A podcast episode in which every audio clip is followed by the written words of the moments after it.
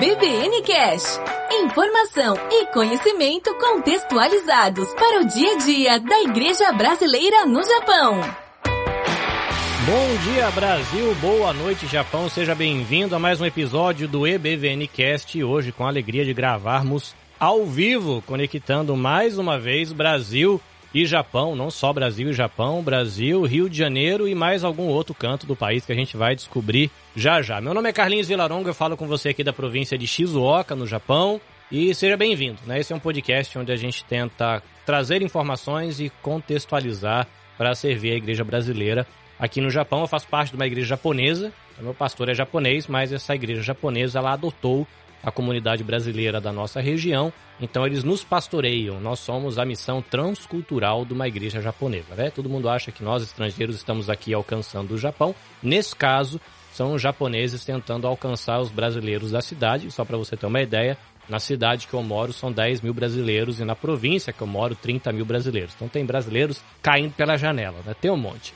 Para acompanhar a gente no nosso bate-papo aqui, a gente tem lá do Rio de Janeiro Renan Moser, do Ecoscast. Bem-vindo, Carioca.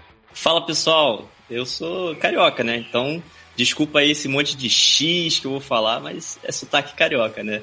Tô aí, sou lá do podcast Ecoscast. Podcast novinho, fizemos um ano agora. Tivemos aí a honra de, de ter o Carlinhos participando com a gente num dos episódios. Trouxe muito conteúdo pra gente. Um cara que eu conheci aí nessa podosfera brasileira e agora nipo brasileira, né? E tem me abençoado do muitos podcasts do Carlinhos, da EBVNcast, é, não só para a igreja brasileira no Japão, mas também aqui a igreja brasileira no Brasil mesmo. Tem, tem me alcançado aqui, cara, tem sido uma benção. É, rapaz, eu fico surpreso com isso, porque como um produtor de conteúdo de ainda pouca caminhada, né? Tem quatro anos, mas de, de, dá para considerar aí pouca caminhada a gente fica pensando assim, poxa, a gente não consegue alcançar a galera nem aqui do Japão. Aí de repente um cidadão lá do Rio de Janeiro fala, pô, tá legal aqui, tá gostoso, tá acompanhando. Eu falei, uai, parece que o tiro saiu pela culatra e você é surpreso. E para nos ensinar um bocado de coisa hoje, nessa manhã ou nessa noite, dependendo de você tá ouvindo, se você estiver nas Europa, pode falar tarde também. Tiago Cata, lá da Igreja Red, pastor de comunicação da Red Criativos, que eu conheci graças ao podcast Church Com.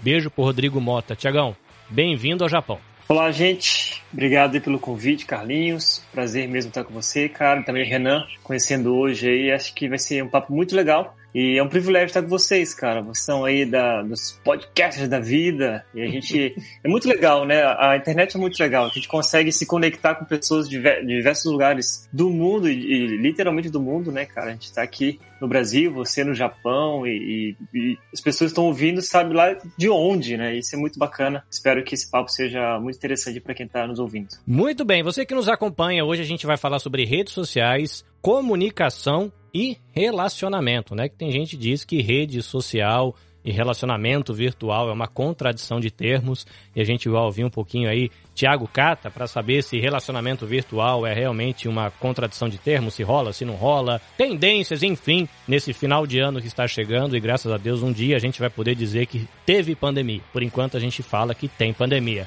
Mas é isso, bora lá pro nosso bate-papo.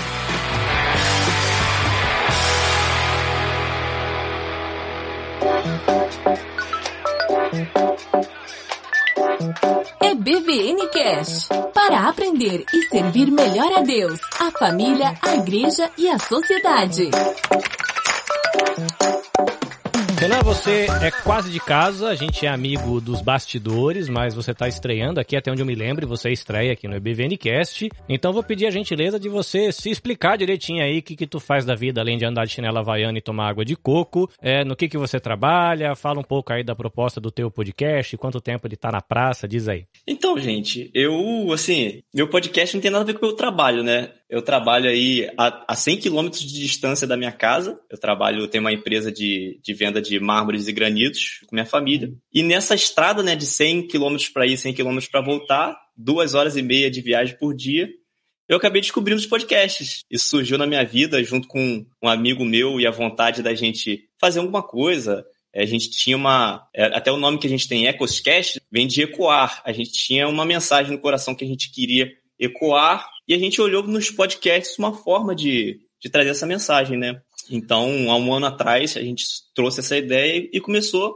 começamos assim, sem saber nada, do zero, praticamente, pesquisando aqui, pesquisando ali. Fomos aí há um ano criando esses conteúdos, trazendo essa mensagem, né? Às vezes com alguns episódios mais malucos, descontraídos, só para falar bobagem mesmo entre amigos. Outras vezes com alguns episódios aí mais produtivos, trazendo conteúdo mais relevante dessa mensagem que a gente quer passar, né? É como se fosse uma, uma roda de amigos conversando. Às vezes sai coisa boa, às vezes sai coisa ruim, não tem jeito. Mas a gente está aí trazendo essa mensagem e dentro disso foi criando esse, essa, essa comunicação aí com o Carlinhos, né? Junto naquele grupo ali onde a gente está aprendendo, conheci o Carlinhos e tenho conhecido uma galera boa aí nessa vida de podcast. A gente vai, vai conhecendo, vai criando aí conexões com a, com a galera. É bom porque toda vez que eu gravo, eu aprendo. Quando o Carlinhos me chamou para isso daqui, para essa gravação hoje, eu falei, cara, vou aprender bastante. Tô aí para isso. Tô aí para aprender com vocês e vai ser, vai ser bacana. Tiago, te conheci lá graças, como eu já falei, a Rodrigo Mota da ChurchCon um cabra que me ensinou e me ensina muita coisa ainda.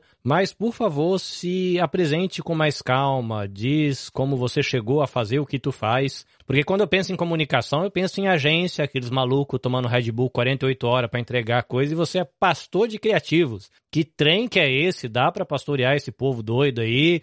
Ou é só de fachada mesmo? É negócio só tomar café e Red Bull? Como é que é essa parada? Conta um pouquinho da pegada da tua igreja, do teu ministério. Manda ver. Tá bom. É, o Red Bull e o café ainda continuam, né? Então não tem como tirar, não. Mas, gente, é... primeiro o Rodrigo Mota aí, né, cara, do ChatCon, realmente tem... eu aprendo muito com ele também. Eu acho que é um dos melhores comunicadores aí do Brasil, principalmente na área cristã. O cara sabe muito mesmo, né? Eu sou formado em teologia, me formei no final de 2010, estudei lá em Curitiba. É, e fiz uma, uma especialização em gestão de marketing digital e mídias sociais em 2012. Meu Deus, quase 10 anos já, né? Uma época.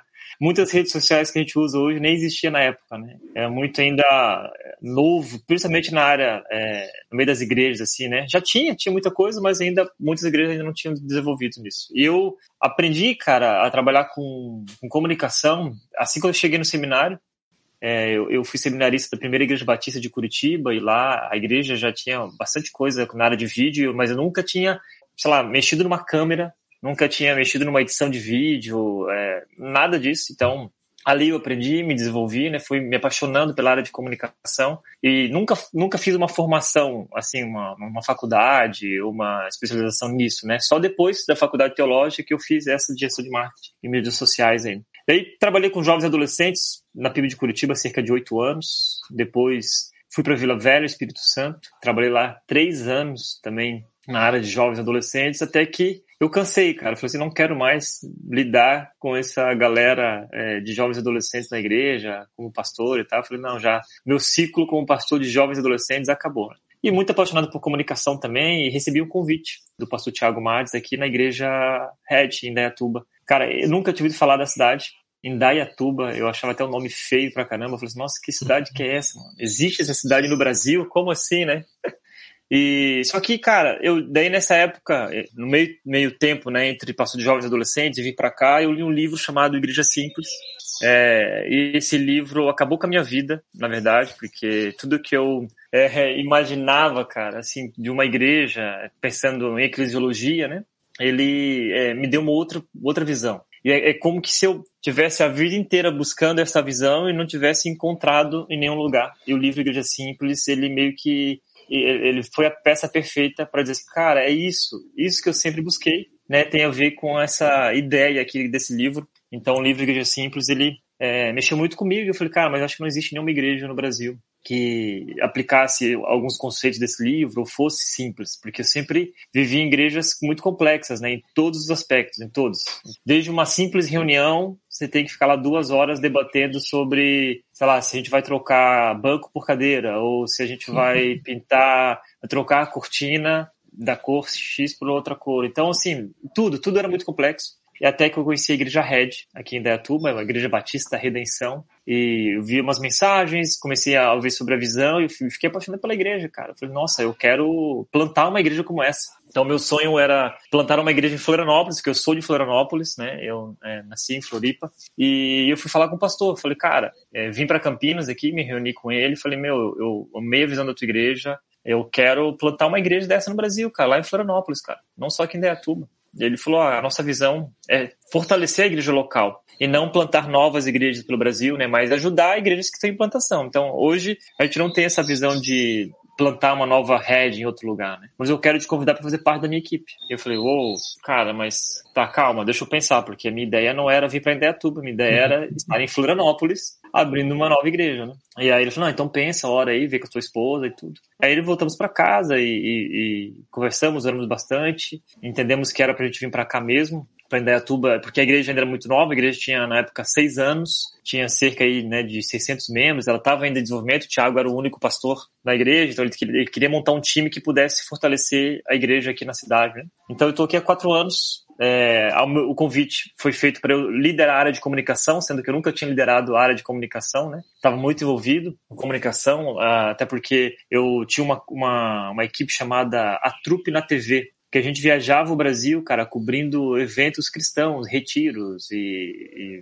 e festivais, conferências pelo Brasil. Inclusive no Rio de Janeiro, Renan, eu viajei muito pro Rio, na área aí uhum. da juventude, juventude Batista brasileira, né, cara, Team Brasil, Despertar, enfim. Foram 10 anos, cara, rodando o Brasil com essa equipe. E, então tinha muita experiência nessa área. Né? E eu vim para cá, cara, desenvolver o Ministério de Comunicação, colocar, é, tava zerado, né, não tinha ainda uma, um ministério assim encorpado. E fui desenvolvendo durante esses quatro anos aqui na, na, na cidade de Detuba, aqui na Igreja Red. Então, montando equipe, desenvolvendo né, treinamento, capacitando voluntários, e a gente tem crescido bastante nessa área. Então, essa é a minha trajetória né, até aqui, nesse momento. Bom, a igreja que eu faço parte aqui, ela deve ter, hoje eu vou chutar aí por volta de algo em torno de 40 a 60 pessoas. Se você contar membros, é, pessoa que frequenta, criança, todo mundo, uma, uma congregação, né? Perto da Igreja do Brasil é um ponto de pregação, mas aqui é uma igreja inteira. Aí tem a igreja japonesa, que seria a igreja mãe, nós somos a congregação brasileira da igreja japonesa, que aí tem mais membros. Também não é muita coisa, eu acho que deve ir juntando com a gente, eu acho que dá 200. Então é considerada uma igreja grande no nosso contexto do Japão. Renan, quantos membros tem a sua igreja aí? Olha, eu eu tô atualmente na igreja metodista, né, daqui de Casimiro de Abreu, que é interior do, do Rio de Janeiro. Acredito, né, que tem aí por volta de uns 200 membros. Eu não tenho muito essa noção é, oficialmente, mas acredito que seja por volta disso. Muito bem. A igreja, a Red, ela tem quantos membros hoje? Você falou que quando você chegou tinha 600. E qual que é a, o alcance hoje, né, da, da comunidade? A gente está passando os 3 mil, cara. Então, assim, é um trabalho de três cultos no domingo, né? E a nossa igreja é uma igreja que não tem um espaço físico montado. A gente monta e desmonta. A gente é dentro de uma escola que fica aqui na cidade de Indaiatuba. Então, durante a semana é uma escola e no domingo a gente monta a igreja, transforma essa escola numa igreja, né? Com placa de identidade visual, com bandeiras, tudo. A gente faz toda essa montagem no domingo de manhã. Então, a gente tem aí acolhido 3 mil pessoas mais crianças, é uma igreja para família, assim, sabe? Não é uma igreja muito jo jovem, não. É uma igreja para família. E a cidade de Indaiatuba tem 260 mil habitantes, né? Então a gente tem feito um trabalho aí que Deus tem nos abençoado bastante, cara, aqui. E, e a ideia de ser uma igreja forte local, né? Eu acho que esse, essa nossa visão, assim, de não ter uma, outras igrejas espalhadas pelo Brasil, mas impactar a nossa cidade através aí da, da nossa liderança, né? do Evangelho. Essa questão que, que a sua igreja, essa visão da sua igreja de fortalecer a igreja local, eu, eu acho muito bacana. Porque assim, eu conheço outros contextos de igreja, eu até vim de uma que tem essa situação de, de plantar novas igrejas, novas congregações. Eu acho uma visão boa também. Na uhum. minha igreja atual também acabou de implantar uma nova congregação, eu acho bacana, mas eu acho bem interessante essa questão de você fortalecer a, a igreja local. E assim, você acaba se tornando uma referência para outras igrejas. Não precisa abrir uma nova igreja, mas outras igrejas uhum. vão te olhar, poxa, o que, que eles estão fazendo ali? Aí vocês dão um caminho das pedras também, né? Vocês uhum. auxiliam essas outras igrejas para fortalecer elas também, sem necessariamente uhum. criar uma nova igreja, porque tem muita igreja aí que precisa, na verdade, de um direcionamento, né? De uma, de aprender mesmo esse, esse, esse caminho de fortalecimento da igreja local. Eu acho essa ideia muito bacana. Uhum.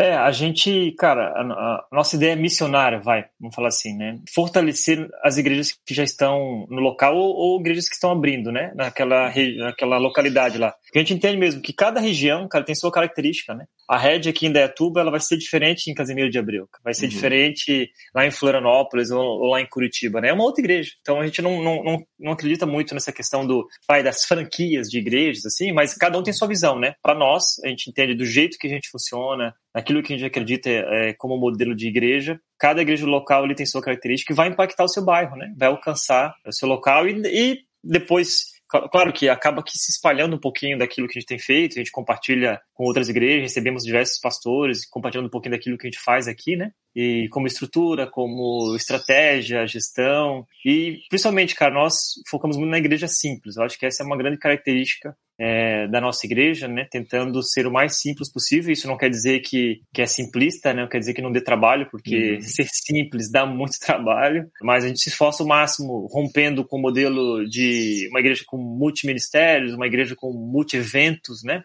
literalmente focada em culto, pequeno grupo e serviço. Essa é a nossa visão uhum. como igreja hoje, né. Tudo que a gente faz tem a ver com isso, culto, pequeno grupo e serviço. É realmente essa questão de contexto da diferença, né? Imagino que se eu for conhecer a igreja do Renan, a sua, né? Eu acho que eu nunca pisei na vida numa igreja de, de 3 mil membros. Né? A minha igreja no interior de São Paulo era pequena também, talvez aí 100 para 200 membros. É, seria uma experiência bem diferente para mim. E aqui eu estou há muitos anos nesse, nessa pegada de igreja é, de no máximo 100 membros. Mas uma coisa que igualou todo mundo nesses últimos dois anos foi a, a interação com as internets da vida, né? Essa plataforma que a gente está usando aqui é cedida, inclusive, é, generosamente pela minha igreja, para mim usar durante a semana no meu ministério mas é usado para fazer culto online é, da igreja, que era para atender o povo da igreja enquanto estava trancado em casa. Né? E muita coisa mudou, né? Não só é, dentro da igreja mudou, acho que no geral, né? Porque, por exemplo, mesmo essa plataforma, nos últimos 24 meses, ela teve um monte de upgrade. Você pegar ferramentas como Spotify, é, sei lá, Facebook, YouTube, é, e tem trocentas coisas aí que surgiram pelo caminho e ganharam ferramentas novas e mudaram muito. O mundo mudou, a gente está meio acostumando viver esse, o tal do do novo normal, que a gente já não sabe mais se o novo normal já é o velho normal, se vai ter um outro normal que vai ser mais novo ainda. Mas você, como um cara da comunicação, a curiosidade que fica assim, primeiro num cenário geral, como um profissional,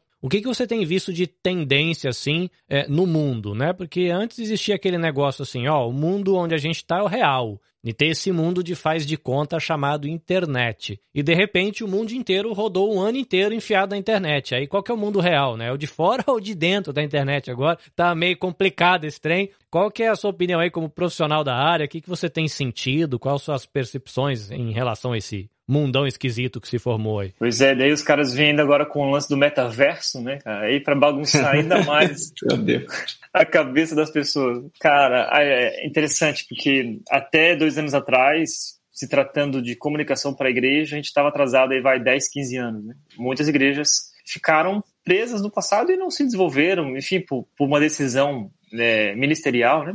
Só que veio a pandemia, algo muito inesperado, que a gente achava que ia durar, vai, 30 dias. Pelo menos aqui a gente achava, não, 30 dias, cara, vai passar e daqui a pouco volta tudo normal. 30 dias, 3 meses, 6, um ano, um ano e meio. Meu, bagunçou tudo mesmo.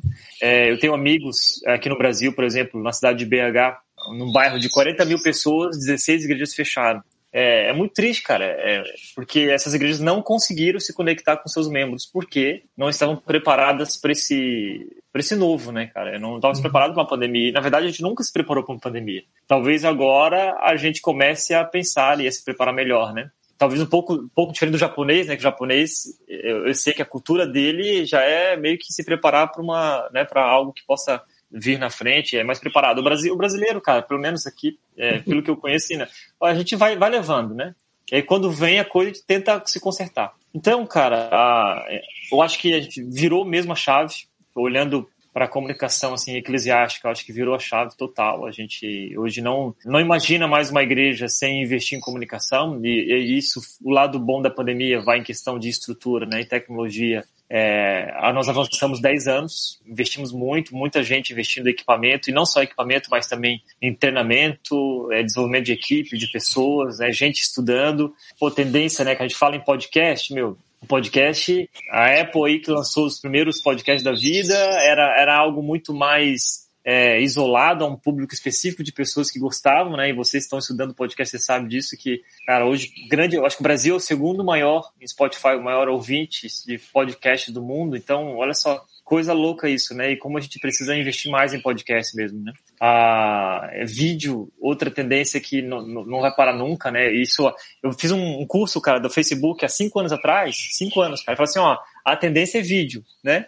tudo vai pro vídeo e tal. E, e eu veio a pandemia, tudo foi pro vídeo. Uma outra matéria que eu li para o Zoom, né? O, vocês lembram que o Zoom foi, caiu, né, cara? O Zoom, os servidores do Zoom não, não aguentou, né? tanta gente usando na né, época da pandemia tudo. Então, assim, só que teve uma questão, né? A gente ficou tão é, isolado e aí se perguntava o seguinte, pensando em igreja, ah, será que agora as pessoas vão ficar no mundo online e não voltar mais para a igreja, né? Essa era uma dúvida.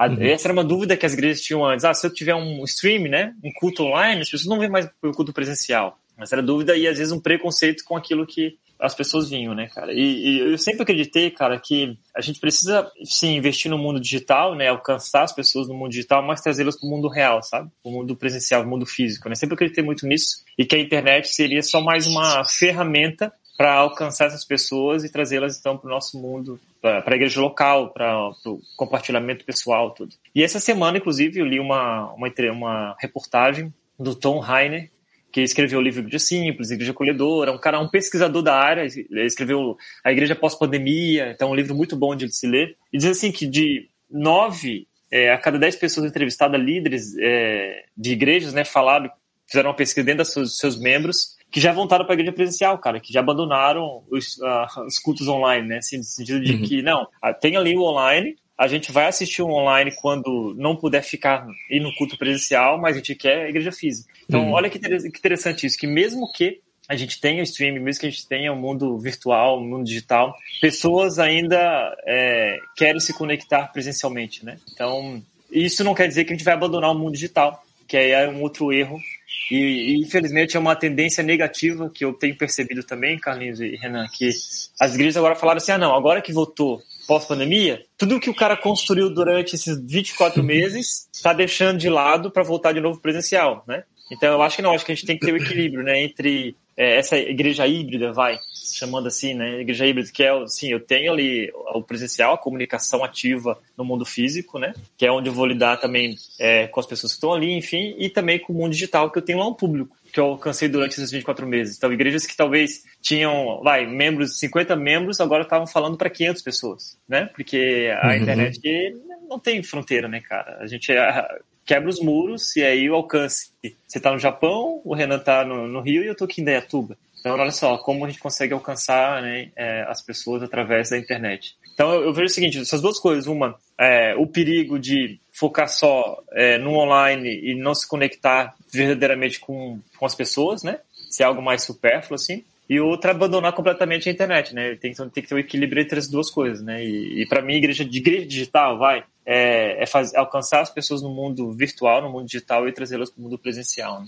É porque a gente tem muito essa mania de 880. É. Ah, ah, tem que ser virtual ou tem que ser ou presencial. Mas não necessariamente. Por que, que não pode ser os dois, né? E a questão, por exemplo, do virtual, né? É, é aquilo que a gente falou, Carlinhos, no podcast que a gente gravou junto, né? Que a gente falou sobre tecnologia e reino. E uhum. você tem que usar a tecnologia como uma ferramenta. No caso das igrejas, é uma ferramenta para gerar comunhão. É uma ferramenta para é, você alcançar aquele que não está podendo vir na igreja porque está enfermo, ou no momento de pandemia onde uhum. ninguém pode ir à igreja, você está alcançando essas pessoas. Agora, a, a igreja presencial, ela você não tem como substituir isso. Entendeu? A pessoa que tenta substituir a igreja presencial pela virtual, né, eu acredito que você não, não, vai conseguir, porque é, ser igreja é estar tá junto, é tocar, é sentir. Uhum. Agora, você tem que usar a tecnologia para somar, para agregar. Entendeu? Então, poxa, você vai usar a tecnologia para alcançar essas pessoas que não podem ir, para fazer é, uma reunião online com a galera, né? Uhum. É, no momento em que ah,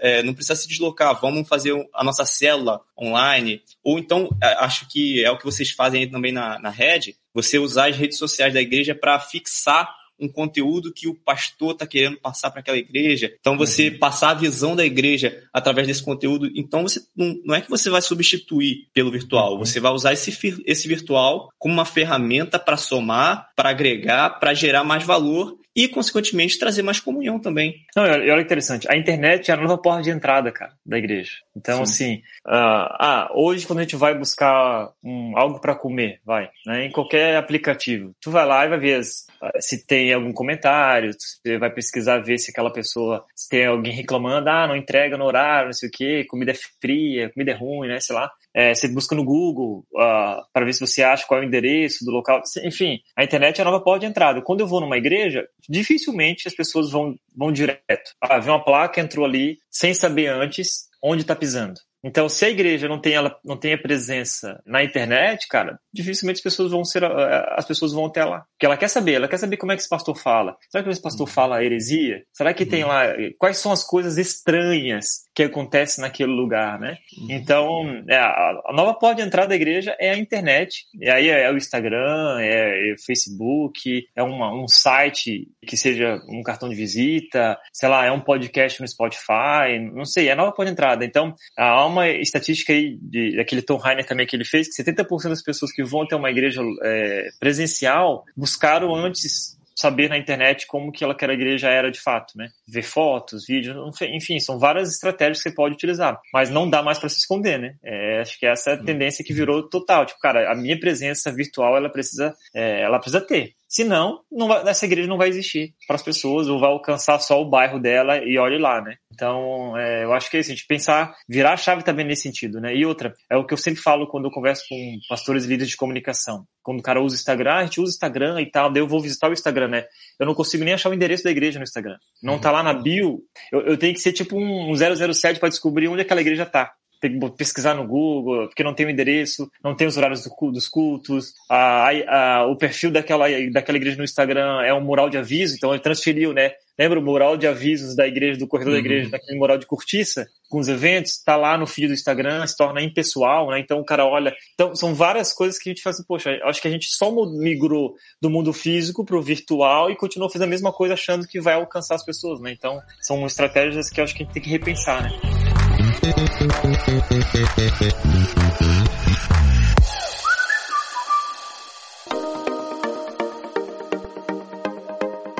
É BBN.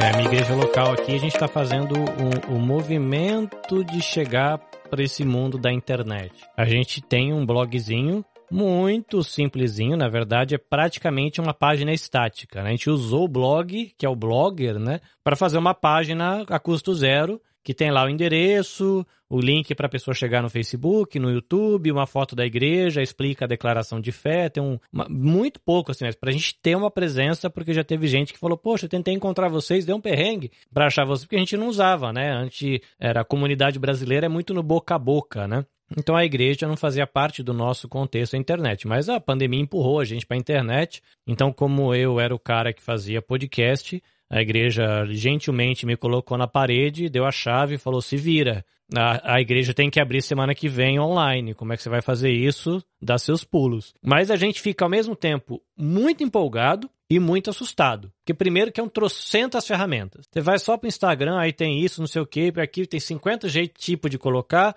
Cada, cada coisa que você vê, o cara fala para você colocar 70 postagens na semana, você fala, louco, meu, tem que, tem que contratar um missionário de fazer postagem no story. E a gente fica meio assustado, porque não é uma comunidade pequenininha, meio sem saber o que fazer, a gente está aprendendo, tá indo ali. E aí você vê uma postagem como a que eu vi hoje da ChurchCon, pá, eu tenho nove segundos para falar com você. Aí, você, aí ele pergunta lá na postagem, aí, você está preparado para isso na sua igreja? Eu postei lá embaixo. Eu não.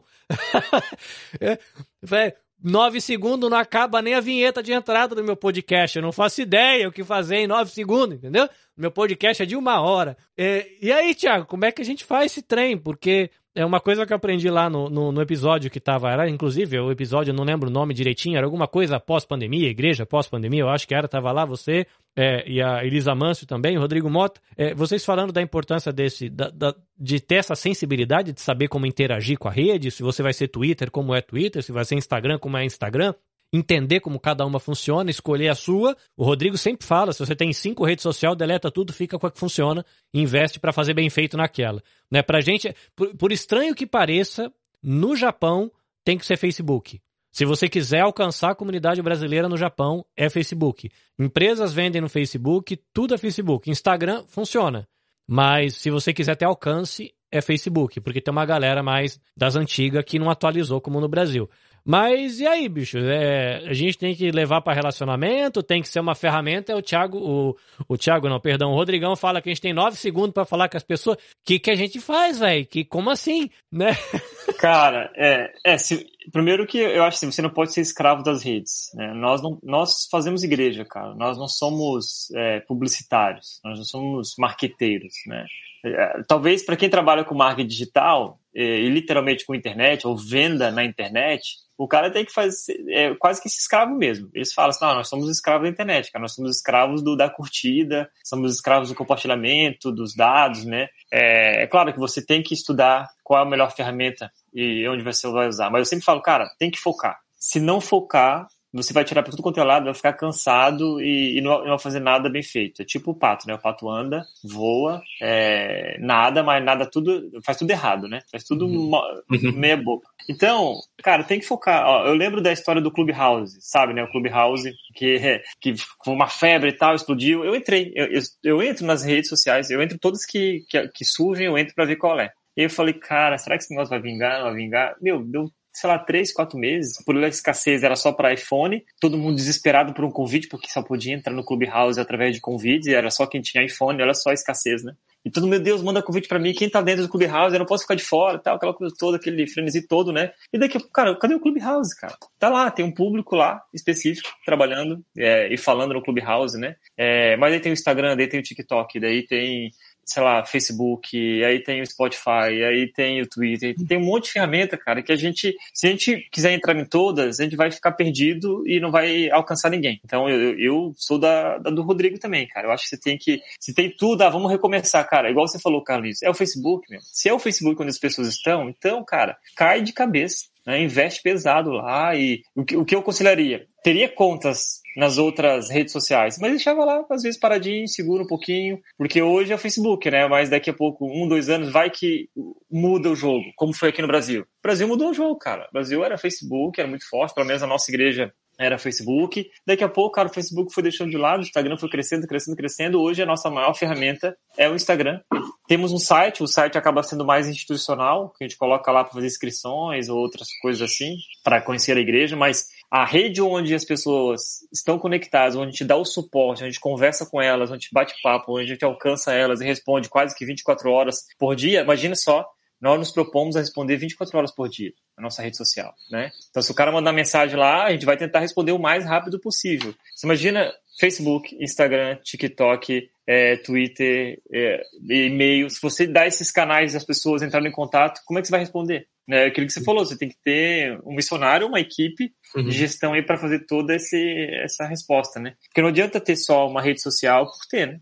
O que, que, é a rede social? O princípio da rede social, onde eu me relaciono, né? Esse é um, é um mundo social onde eu me relaciono. Ah, o problema é que às vezes a rede social virou só essa uhum. entrega de conteúdo, essa, essa coisa de, ah, vamos produzir, produzir, produzir, joga lá, joga lá, joga lá, vira, virou um spam. Né? O cara, ah, por exemplo, eu quando eu acompanho no, no Instagram mesmo, o cara bota lá 12, 15 stories, cara, eu pulo, pulo todos, uhum. não vejo nada. Porque a gente tá tão, tão saturado de tanto conteúdo, né?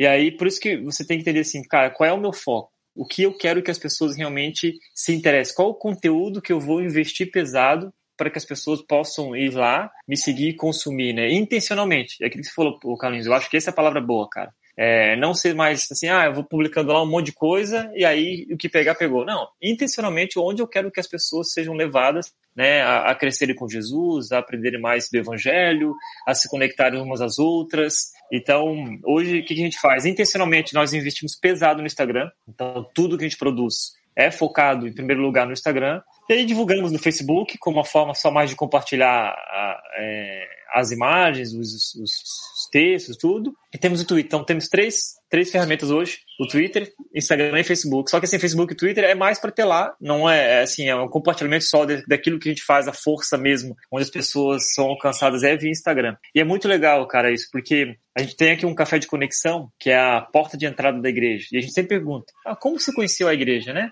Por onde você conheceu a Red? Cara, conheci pelo Instagram. Vi foto de vocês, daí eu mandei uma mensagem lá, vocês me responderam muito rápido. Eu falei, opa, tem gente por trás desta ferramenta uhum. social, né? Não é simplesmente assim, eu mando uma mensagem, daqui três dias, quatro dias, a pessoa me responde. Ou a pessoa manda no sábado, vai ter culto amanhã? Aí a resposta vem na terça. Mas o culto é domingo.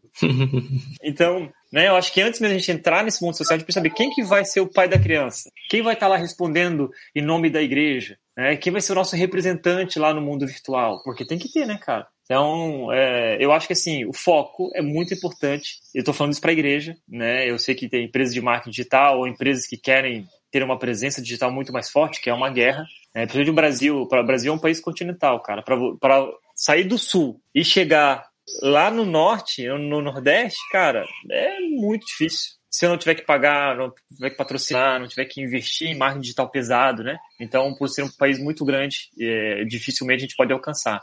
Então, esses investimentos, assim, mas acima de tudo, o foco é essencial para uma igreja que quer trabalhar é, hoje na internet. Você, você falou de Brasil, do Sul ao Nordeste. Vocês também atendem pessoas de outros estados e outras regiões. E como é que é esse relacionamento? Porque às vezes você vai abrir uma caixinha de perguntas ou o direct mesmo, vai ter uma galera que não necessariamente uhum. é membro de vocês, e vai estar tá procurando uhum. vocês. E como é que essa, essa troca, esse relacionamento com essas pessoas? Cara, a gente tem é, pessoas no Rio Grande do Sul, por exemplo, que consideram a Red como a sua igreja. Uhum. Mas assim, o que a gente fala para eles, cara, a, a, gente é muito feliz que você se conecta com a, com a gente na, na rede e tudo, mas é muito importante você ter uma igreja local. A gente tenta, e aí a gente tenta se conectar ao máximo com igrejas nessas regiões, entendeu? Igrejas que são, talvez, não que são iguais, mas que são parecidas, ou igrejas que a gente pode, que a gente indica para as pessoas uhum. congregarem lá, e pastores, amigos, sabe? Que a gente fala assim que a gente não, não investe ou não incentiva as pessoas a ficarem só no mundo virtual acompanhando a rede pelo YouTube. É, é aquilo, isso não é ser igreja, entendeu? Uhum. Isso, isso, eu tô ali só assistindo uma palestra, né? por mais que a gente se conecte um pequeno grupo online, a vida da igreja, o que, que é igreja? Cara, eu tenho que servir, eu tenho que, é, tenho que visitar, eu tenho que orar uns pelos outros, eu tenho que fazer parte né, do contexto da igreja muito mais do que assistir um, um vídeo no YouTube, né, uma pregação no YouTube, ou participar de um pequeno grupo online, por exemplo. Então a gente tenta é, e sempre incentiva as pessoas a buscar essa igreja local, né? Eu sei que é, existem lugares no Brasil que não tem uma igreja assim, é, que a pessoa se conecte tudo, né? Mas a gente sempre investe nesse sentido. A gente não quer ter membros online. É, a gente já deixou bem claro isso, a gente não vai, sabe, é, essa, esse lance do ter uma tendênciazinha chegando também, ah, seja membro online da nossa igreja. A gente não quer isso, uhum. a, gente não, a gente quer que as pessoas se conectem com a igreja local. Essa é a nosso, nossa visão, né, nesse sentido. Só que a gente, a gente conversa, a gente compartilha conteúdo, criamos dois sites hoje com conteúdo, que é um é pequenos grupos .igrejared.com, que é literalmente conteúdos para pequenos grupos, ajudar líderes e pastores em igrejas locais que lá tem um monte de conteúdo de pequeno grupo, e também criamos outro chamado Criativos.red, que é ajudar as igrejas locais com design gráfico, com produção de vídeo, tudo que a gente produz está lá para a pessoa baixar, tirar nossa logo e ele usar na igreja dele, entendeu? Então, para ajudar a fortalecer a comunicação naquela igreja também. Uhum. Então, tá tudo lá disponível, cara, é, para as pessoas. Então, a gente não quer, nós não queremos fazer com que essas pessoas se conectem 100% com a gente. Não, pô, você conheceu a gente, legal, você viu o nosso material, legal, agora, cara, faz acontecer aí no seu local, né? Seria uma forma de, tipo assim, vocês se é, se é, uma igreja que é uma pessoa que é de fora, ah, não tem uma, uma igreja com esse tipo de visão aí, ou a sua igreja não é esse tipo de visão, é, vocês meio que, olha, vamos, você vai estar tá acompanhando nosso conteúdo, você vai estar tá sendo discipulado de alguma forma, para você talvez ser essa pessoa que vai fazer isso aí na sua região, que vai trazer esse tipo de visão, né? Uhum. É, cara, é uma possibilidade, entendeu? Só que assim, daí existe o lance do consumidor e o colaborador, né? Que é uhum. o que a uhum. internet trouxe também. Então, o consumidor é o que, cara? Vem cá, me dá, me dá, me dá, me dá, me dá, me dá. É, é, o, é o, é o dingo do Danoninho, né? Me dá, me dá, me dá, me dá Danoninho. Vê aquela musiquinha? É, então, assim, esse é o consumidor, cara. O consumidor, ele não quer é, suar a camisa, ele não quer se esforçar, não, ele quer consumir, cara. Então, assim, Renan, o que, você, que, que você tem pra mim, cara? Vem cá, é o sanguessuga, né? Carlinhos, manda para mim, manda para mim, manda para mim. Agora, o que nós estamos incentivando as pessoas é, cara, vamos ser colaboradores, cara, né? De expandir o evangelho, entendeu? Não só ser um consumidor daquilo que a gente produz. E, e até assim, as pessoas não só ser uma cópia. Ah, deixa eu copiar, copiar, copiar. Não, cara, qual é a sua identidade? Né? Pô, uhum. pesquisa aí no, tua, no teu bairro, na tua igreja. O que, que é a tua igreja? É, o, o, que as pessoas em sua volta, na sua comunidade ali, elas estão consumindo? Que elas estão, onde elas vão? Então, cada igreja, eu acho que tem a sua característica, né? Precisa ter, né? Não é uma cópia da Red, não é uma cópia da Hilson, né? Uhum. Não é uma cópia, sei lá, da Elevation, outras igrejas que são globais, assim, vamos pensar. É, mas tem sua própria característica. Então, o que a gente incentiva é isso, né? De que não seja só um consumidor, mas seja um colaborador do evangelho, né? Expandir a mensagem onde elas estão, né? É, a gente está aqui tentando reconstruir a nossa cultura e a gente colocou como frase, assim, de, de sintetizar a visão que nós queremos ser discípulos de Jesus com famílias saudáveis que servem juntas a nossa cidade e o mundo. Né?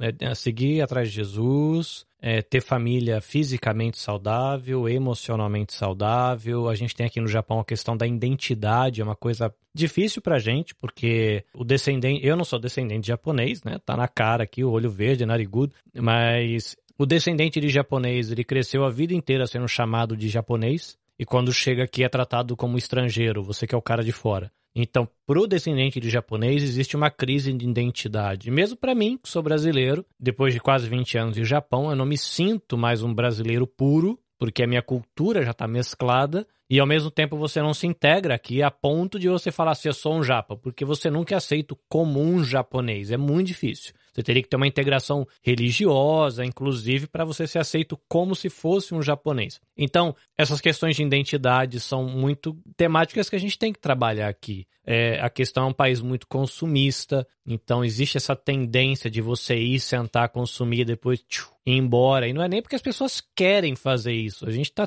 treinado mentalmente para viver assim, né? E a gente ainda tem um outro desafio que a gente quer tentar é, usar as redes sociais, a internet como um meio de transpor, que é o alcance da geração mais nova, porque não é só uma questão para gente aqui de questão de atrito entre gerações. É uma outra geração que pensa praticamente igual um japonês e fala português quadrado e japonês fluente. E nós, os pais, somos brasileiros que falam japonês quadrado e fala português fluente. Então, tirando o gap geracional, tem um gap cultural e uma dificuldade de se entender a linguagem. E aí, eu comecei, por conta até desse movimento, podcast, é, empreender com edição, produção de conteúdo. É, entrei na faculdade de marketing esse semestre e você começa a ouvir, não, marketing é entender o outro. Em função do marketing não é vender nada, não é entregar nada né? Saber o que a pessoa quer para depois pensar o que, que você vai entregar. Eu falei, vixe, então tem um caminho gigante pela gente ainda como comunidade, e é uma comunidade pequena, né? Então são várias equipes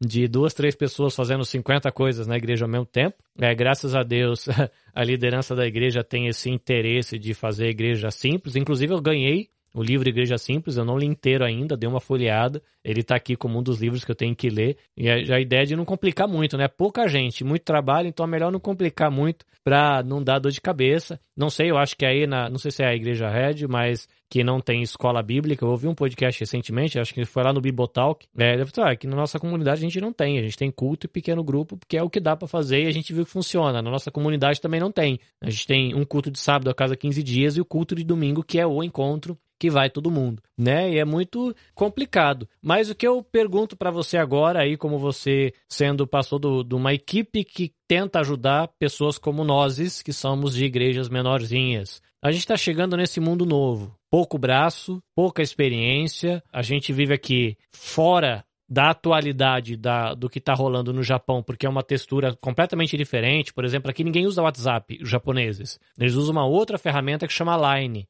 Eles quase, eles não usam Facebook, a maioria deles não tem Instagram, ninguém sabe o que é WhatsApp, quase ninguém está no Twitter, porque eles usam uma ferramenta chamada Line. E dentro desse line, ele é um Amazon misturado com Facebook, misturado com YouTube, misturado com Instagram e Twitter, tudo na mesma ferramenta. WhatsApp, é tudo lá dentro. Lá dentro tem stories, tem vídeo, tem venda, tem produto, tem rede social para trocar ideia, tem postagem. Eles se matam no line. Qualquer empresa de marketing aqui é line. Depois pensa no resto, porque o resto é só porque os estrangeiros fazem. Né? A ferramenta aqui é essa. Mas assim, igrejinha pequena e a gente tem essa tarefa de voltar fisicamente e melhorar a presença online para conseguir alcançar a comunidade brasileira no Japão, porque a gente percebe que o pessoal adoeceu por falta de relacionamento. Está um tsunami, já vou usar uma expressão japonesa, está um tsunami de casamentos trincados, relacionamentos pais e filhos trincados e gente quebrada emocionalmente dá para você tirar de balde de qualquer estabelecimento comercial que você entrar. É, que conselho você dá pra gente que tem de igrejas pequenas, e as igrejas que ouvem o meu podcast aqui no Japão, tudo é pequenininha também, 20, 30, 40, 50 membros. É, o, o que fazer para fazer um bom uso nessa transição e começar um 2022 aí, de repente não fazendo nada muito errado? tentando fazer um uso saudável e equilibrado dentro desse universo de igrejas pequenas, talvez com pastores de 50, 60 anos, que tem igreja que não tem muito jovem, então não é tanta gente que tem facilidade com esse treco aí de internet, postagem, edição, essas coisas. Como, como começar bem dentro desse contexto, né, aqui que é um pouco a realidade nossa aqui no Japão. Ó, oh, Carlinhos, eu vou te falar que o que você está vivendo no Japão com relação à, à, vida emocional das pessoas é o que está acontecendo aqui no Brasil também, cara. Eu acho que isso está no mundo inteiro, sabe? A pandemia revelou os relacionamentos quebrados, né? Na verdade, ela, ela só revelou aquilo que estava é, escondido. E aí a gente também tem sofrido bastante na nossa igreja com relação a, a isso, principalmente a gente achava que os adolescentes seriam os que mais sabiam, saberiam lidar com a pandemia, na verdade, por causa da todo mundo conectado, né? E a galera já sabe mexer em mídias sociais e área digital, tudo, mas na verdade a gente percebeu que foram os que mais se arrebentaram, cara. Assim também, né? Essa a nova geração, né, com muita dificuldade de relacionamento, ficando isolados, e é aula online, tem que ficar na tela o tempo todo, não consegue se relacionar com os amigos, e aquela coisa tribal, né, onde os adolescentes sempre se reuniam para sei lá, jogar bola, ou, ou até mesmo, até mesmo é, ir pro shopping, ou, ou, sei lá, ficar na praça sem fazer nada, mas eles tinham essa, essa questão, assim, né? Famílias destruídas. Então, o que, que a gente tem é, pensado, né? Primeiro que é, ir atrás das pessoas que estão quebradas, cara. Eu acho que como igreja, né? A gente é, não só esperar as pessoas voltarem, mas nós irmos atrás delas. Oferecer um, um braço de aconselhamento, né? Então, o que, que a gente tem feito aqui na igreja, tá? É fortalecer o aconselhamento bíblico, porque vimos que há uma grande necessidade de gente precisando ser discipulada é, e ter essa abertura para aconselhamento, sabe? Não só esperar que as pessoas, né, busquem ajuda, mas a gente ir atrás delas também nesse sentido, porque as pessoas estão quebradas, cara. É, isso falou, né? Eu acho que não é só a tua igreja aí ou a tua região, mas a nossa também aqui. As pessoas estão se, se com as pessoas, elas estão prontas para falar. Chega a ser até bizarro o ponto de que você começa a conectar com as pessoas, as pessoas começam a falar e falar e buscarem ajuda, estão desesperadas, né? Então acho que o que a igreja precisa fazer, cara, é abrir espaço, né? É abrir espaço para que essas pessoas possam vir e compartilhar aquilo que elas estão passando. Muito mais do que antes, né? Não é, não é só assim, ah, o pastor está disponível para atender certo tipo de pessoas. Não, a igreja está com a visão focada, opa, peraí, nós, tem, nós temos pessoas, muitas pessoas feridas, então vamos cuidar das feridas, né? É, tratar as feridas. Aí pode ser via digital, via presencial, não importa. A gente é interessante como no meio da pandemia, cara, a gente entendeu muita gente online, mas muita, muita, muita gente online, né? A gente achava que aconselhamento bíblico não conseguiria fazer via, via internet, é, atendimento, e aí descobriu que, a gente, que as pessoas não, elas podemos sim abrir esse canal e é um canal muito importante para fazer. Então, o que, que eu, eu, diria, né? Diante desse cenário quebrado, onde famílias estão quebradas, desestruturadas, eu acho que a gente tem que focar em aconselhamento, cara. Como como cuidar dessas pessoas, né? É, literalmente tratar as feridas, sabe? Tipo, tratar as feridas. É, é um recomeço, né? Para muita gente, para muitas igrejas. Então, eu começaria por aí. E aí, óbvio, as ferramentas que, que a gente vai poder utilizar para cada igreja, né? Você falou, ah, igrejas menores. Cara, começa um passo de cada vez, né? Eu, eu diria, um passo de cada vez estruturando equipe. O que, que nós estamos fazendo aqui na Red, mesmo sendo uma igreja grande? A gente, cara, tá é, focado em abrir uma escola de líderes, fortalecer liderança, porque há uma necessidade gigante de liderança, fortalecer conselheiros bíblicos. Então a gente tem feito curso, ensinar as pessoas a aconselharem biblicamente. Esse é o nosso papel, vai, interno, porque a gente olha para o futuro, cara, a igreja cada vez mais vai estar tá atendendo pessoas desestruturadas, famílias desestruturadas, né? Então, como que eu, como igreja, vou conseguir tratar lá? Se eu não me capacitar, né? Se eu não capacitar a minha igreja para tal. Então, eu, eu acho que assim, vai muito mais além do que ferramentas digitais, né, ou da estrutura física da igreja, de investimento é, físico, é investimento em pessoas mesmo, capacitar pessoas para aconselharem outras, e não focar só no pastor, no liderança, o pastor fica maluco, né, não, não tem condição nenhuma, né. Criar essa cultura de aconselhamento bíblico diante dessa situação a qual a pandemia nos deixou, né, arrebentados, sabe? Começaria por aí, cara. E não é, é, Eu acho que assim, né? Parece ser chovendo molhado, não, mas isso aí é, é, é meio que óbvio, mas é, a gente não faz. A gente não é intencional nisso. Pode ah, surgem líderes, conselheiros aqui ali, chegou um cara de fora, pô, aquele cara é bom de aconselhar. Não, mas como que eu posso criar verdadeiramente conselheiros bíblicos para levar essas pessoas a um amadurecimento na fé, né? Discipular elas para que elas possam crescer, serem curadas, enxugar, né, limpar as feridas, fortalecer suas famílias e depois elas fazerem o mesmo com outras pessoas que estão chegando, né?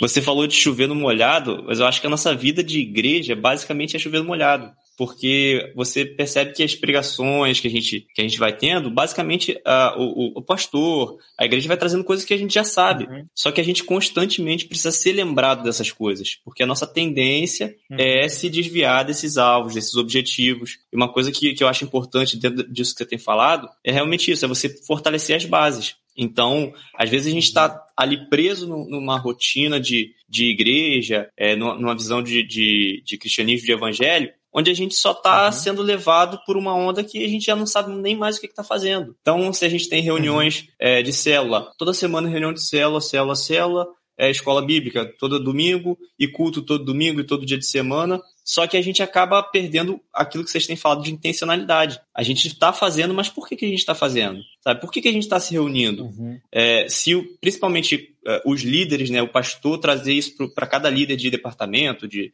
de célula, de ministério, se eles não entenderem o que, que tem por trás de tudo isso, é, qual que é a intenção da gente estar tá fazendo o que a gente faz, é, a gente vai continuar é, meio que nesse piloto automático. Então, quando você está no piloto automático, uhum. você, você perde muito. Porque você, quando acontece alguma coisa que é fora dessa caixinha, fora desse seu automático, você está perdido. Você sabe, peraí, e agora, para onde que eu vou? Essa situação de pandemia veio porque a gente. Uhum. Quando veio, a gente ficou perdido porque a gente não sabia o que estava fazendo, sabe? Eu tô indo na igreja todo domingo e agora eu parei de ir. Aí, quando voltou a igreja, quando voltou o presencial, o que, que, eu vou fazer lá? Se eu não sabia por que, que eu estava indo, sabe? Se a gente não fortalecer essas uhum. bases, se a gente não, não trouxer. E repetir, vamos repetir, olha, é isso. Aí chega do mundo que vem, gente, é isso. Isso que o Carlinhos falou, dessa, dessa frase que resume a visão da igreja dele, eu acho muito interessante. Que é uma coisa simples, mas que você vai inculcar na cabeça das pessoas. Olha, nós somos uhum. família, igreja, é família e tal. Cara, eu quando, quando ouvi essa frase do Carlinhos, eu achei muito sensacional. Você tem que trazer constantemente e relembrar. BBN Cash. Para aprender e servir melhor a Deus, a família, a igreja e a sociedade. Para a gente caminhar para o final, o que, que a gente não pode deixar de falar antes de ir embora? Eu vou primeiro falar para o Renan dar o parpite dele aí, o que, que ele pode deixar de consideração antes da gente ir embora, que isso aqui não pode faltar. Eu acho que o meu parpite é esse. E aí eu peço pro Thiago Cata fechar antes da gente entrar na sessão de jabá. Cara, assim, como é, a galera que cria conteúdo, então a galera que tá, tanto igual a gente, Carlinhos, que tá fazendo podcast, ou quem tá assumindo aí a, a parte de uma rede social, de uma igreja, eu acho que assim, uma linha muito tênue entre você, o quanto que você está criando, que está agregando, que está gerando valor, e o quanto que você está criando que já está fazendo com que as pessoas que estão consumindo aquele conteúdo fiquem mais presas ainda no mundo virtual é, e não consigam sair daquilo. Porque se a gente só cria, cria, cria, cria conteúdo para a pessoa consumir, então, ah, eu vou fazer, sei lá, por semana 10 horas de podcast. Então, meu ouvinte vai ter que ficar 10 horas por semana me ouvindo. E quando é que ele vai ter, vai conseguir praticar aquilo que eu estou ensinando a ele, por exemplo, sabe? Se a gente não, não parar pra pensar que aquilo que a gente está levando para eles, ele é só um, sabe? É, tem que ser só um, uma faíscazinha para acender algo. É só a gente apontar um caminho. Não é a gente usar daquilo ali para aprender a pessoa. Para, olha, eu quero que você fique aqui, aqui você vai aprender, isso aqui não. Isso daqui eu vou te dar uma dica para você praticar. Então a gente tem que sempre imaginar e pensar o conteúdo que a gente está trazendo como algo que tem que ser praticado. Porque senão a gente vai ter um monte de gente criando conteúdo, um monte de gente consumindo conteúdo, mas um monte de gente que não está fazendo nada. Esse é um medo que eu tenho enquanto que, que criador de conteúdo, porque eu fico pensando, cara, beleza, é muito fácil eu estar tá aqui falando, falando o que as pessoas têm que fazer, mas eu não fazer. Então, se, é, se aquilo que a gente fala e aquilo que a gente consome não se tornar em prática, não, não se, se, se transportar para a vida real, então, olha, a gente fecha tudo e vamos repensar. Aí depois a gente volta com intencionalidade. Depois a gente volta a criar um conteúdo, mas que seja intencional, que tenha é, um, um, motivo real e que se, consiga se, se transportar para a vida real, porque senão a gente vai ser uma igreja só virtual e eu acho que a gente conseguiu entender aqui que não dá para ser uma igreja só virtual. O virtual ele tem que agregar é, no real. Acho que é pensar por esse lado aí. Cara, uma das coisas que eu, que eu tenho aprendido na área de comunicação, cara, é uma palavra que às vezes é difícil de a gente colocar em prática, aquilo que o Renan falou, é delegar. É, se a gente quer alcançar mais com aquilo que a gente tem feito hoje, a gente precisa aprender como líder na área de comunicação ou líder de uma igreja, aprender a delegar, né? Parar de centralizar tudo e querer fazer todas as coisas sozinho. Então, é, o que eu aprendi nesses últimos quatro anos e aquilo que nós fazemos como igreja hoje só pode é, só pode estar cons conseguindo colocar realmente em prática com uma equipe de pessoas que trabalham juntas, sabe? Que sonham juntas, que são apaixonadas por aquilo que, que Deus tem colocado né, como ferramentas nas nossas mãos. Então, é, e, e assim, é delegar, mas não delargar, né? Às vezes o líder fala assim, ah, cara, vou... Ó, oh, o Carlinhos, faz isso aqui, não sei o quê. E aí o cara abandona o Carlinhos e fala, meu Deus, agora o que, que eu... Cara, eu me sinto abandonado. Não, não é sentir abandonado, né? Eu dela, delego, mas não delargo. Então eu delego e falo, cara, tamo junto com você e tal, falhou aqui, não, vem cá, vem cá e tal, tamo, né, você, você vai errar, mas você vai, vai, vai levantar de novo e vai consertar e tal. Então, tudo que a gente tem feito aqui é, como equipe, cara, a gente não centraliza, uma pessoa não faz tudo, né? A gente vai delegando e vai trazendo pessoas, vai treinando pessoas e capacitando elas, porque, cara, a nossa geração passa. Hoje o Thiago Cata tá aqui na rede. Amanhã ou depois eu não tô mais, cara. E, e como que vai ficar o legado, né? É, como que vai ficar o trabalho que foi feito anos atrás? Se eu não não consegui delegar, se eu fiz tudo sozinho, se eu quis ser o salvador da pátria. É, não, a, a gente está aqui. Hoje eu estou como pastor de comunicação. É, amanhã ou depois eu não estou mais. E aí é, outro vai assumir.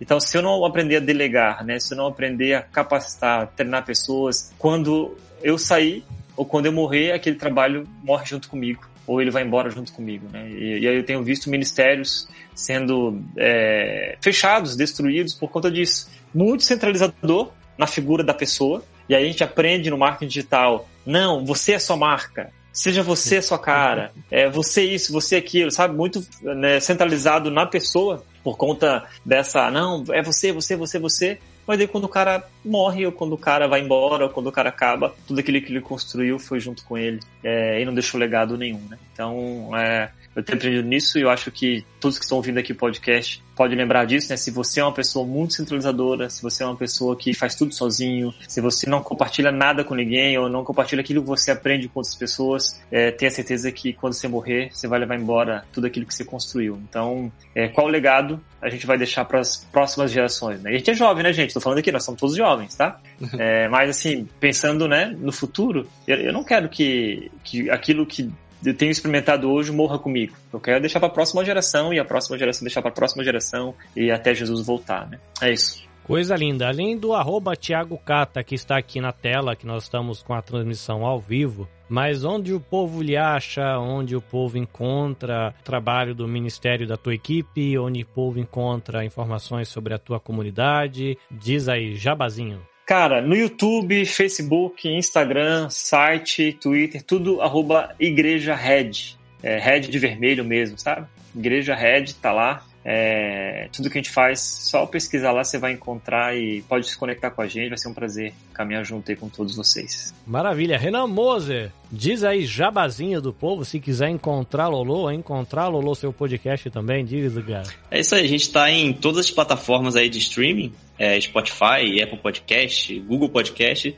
é só pesquisar Ecoscast, e aí você favorita lá e toda vez que a gente lançar um episódio novo você vai ouvir. E a gente tá no Instagram também, ecos.cast, tentando trazer um conteúdo aí pra galera. Bem pequenininho ainda, mas a gente chega lá. O importante é levar essa mensagem que a gente tem no coração. Ô Carlinhos, diga. E tu sabe que tem um, tem um cara na nossa igreja que te conhece, Roberto ele era membro da comunidade que eu tô aqui. E é um mundo pequeno, cara. encontrei você lá na ChurchCon, achamos Thiago Cata na internet lá ouvindo ChurchCon, e no fim o cara é mais família do que eu achava.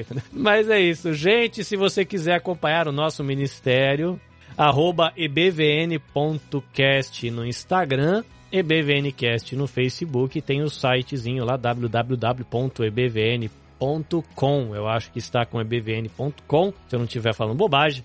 E lá você vai conhecer a equipe, os voluntários que ajudam, o pessoal que tem coluna aqui dentro do feed do podcast. Se você quiser acompanhar um pouquinho do que eu faço, um pouquinho maior, assim, enquanto ministério, eu vou deixar para você o convite de você conhecer nabecast.jp. Tem uma empresa, estou empreendendo com produção, edição e publicação de podcast, então a gente tem lá nabecast.jp. É, através dessa empresa que eu sirvo o Instituto Maria da Penha, eu sirvo o programa Virtus da Universidade Federal de Pernambuco. Então, além desse ministério que está direcionado à igreja brasileira no Japão, né, eu tenho esse ministério em, em produção de podcast que eu vou um pouquinho mais além na área aí de justiça social, direitos humanos e fica o convite para você. Se você quiser arriscar aí começar o seu podcast, eu convido você a participar do nosso grupo. Você também podcast lá no Telegram e você pode é, aprender aí, de repente, ser aí um, um novo membro da Podosfera Mundial. E falando nisso, eu aqui do EBVNcast sou parte da Podosfera Nipo Brasileira, então segue aí a hashtag Podosfera Nipo Brasileira. A gente está movimentando, a gente vai fazer aí uma ação no final do ano para trazer um pouquinho à luz os poucos mais talentosos podcasters da comunidade. Então, se você puder seguir a hashtag Podosfera Nipo Brasileira, você acaba dando aí um gásinho para a galera que está produzindo aqui na comunidade e ajudando o brasileiro que vive aqui no Japão. Renan, obrigado pela sua disponibilidade da manhã. Tiagão, imagina que a sua rotina é correria, mas muito obrigado pela visita aqui no Japão. Né? Vocês estão aqui, vocês estão com calor. E eu daqui a pouco ficando com frio, meu quarto tá quentinho, mas lá fora já tá gelado. De manhã tá dando 9 graus, não dá coragem mais de sair da cama não. Mas é isso. É um prazerzão falar com vocês, né? Prazerzão receber o Renan aqui, né? Ele já me convidou para participar do Ecoscast, mas é bom a gente ter essas conexões e aumentando a nossa família podcastal. Isso aí, prazer é meu, cara. Tamo junto. Ah. Carlinhos, muito obrigado. Obrigado, Renan, aí pela, pela disposição também. E e obrigado a todos que acompanharam o nosso podcast aí. Valeu, cara. Deus abençoe vocês aí, viu? É isso, gente. Foi bom. Até a próxima. Deus abençoe você. Caris, Shalom, Sayonara.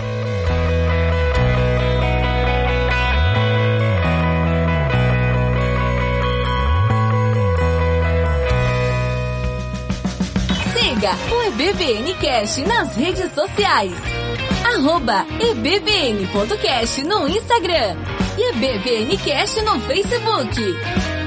Visite www.ebbncast.com e conheça toda a nossa equipe.